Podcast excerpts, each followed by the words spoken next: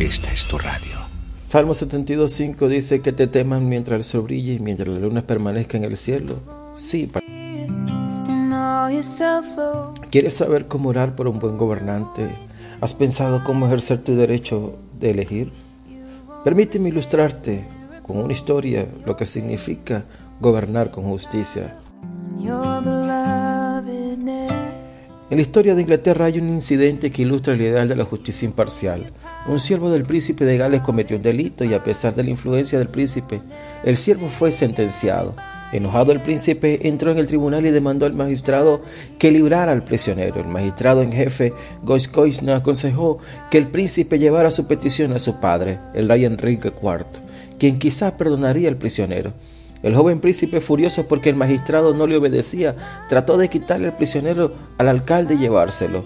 El magistrado en ese momento se puso en pie y con voz severa demandó que el príncipe obedeciera la ley y que pusiera mejor ejemplo a sus súbditos. Luego sentenció al príncipe por contumacia. El joven príncipe reconoció la afrenta que había cometido contra la corte y sumiso fue a la prisión.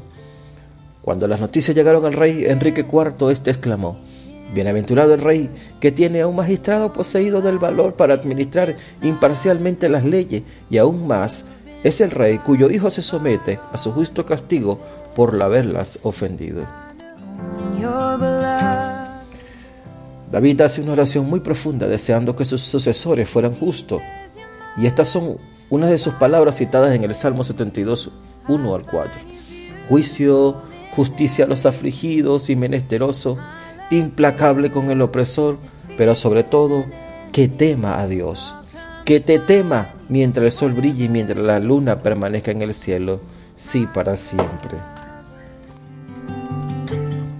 Pues cuando los justos dominan, el pueblo se alegra, mas cuando domina el impío, el pueblo gime, así lo dice Proverbios, capítulo 29, versículo 2. Oramos y elijamos, pero primero desea ser gobernado por el Rey justo Jesucristo de Nazaret Pídele que Él gobierne tu vida. Dios bendiga a Venezuela, Dios bendiga a América. Desde Radio Oración, Pastor Henderson Tiapa.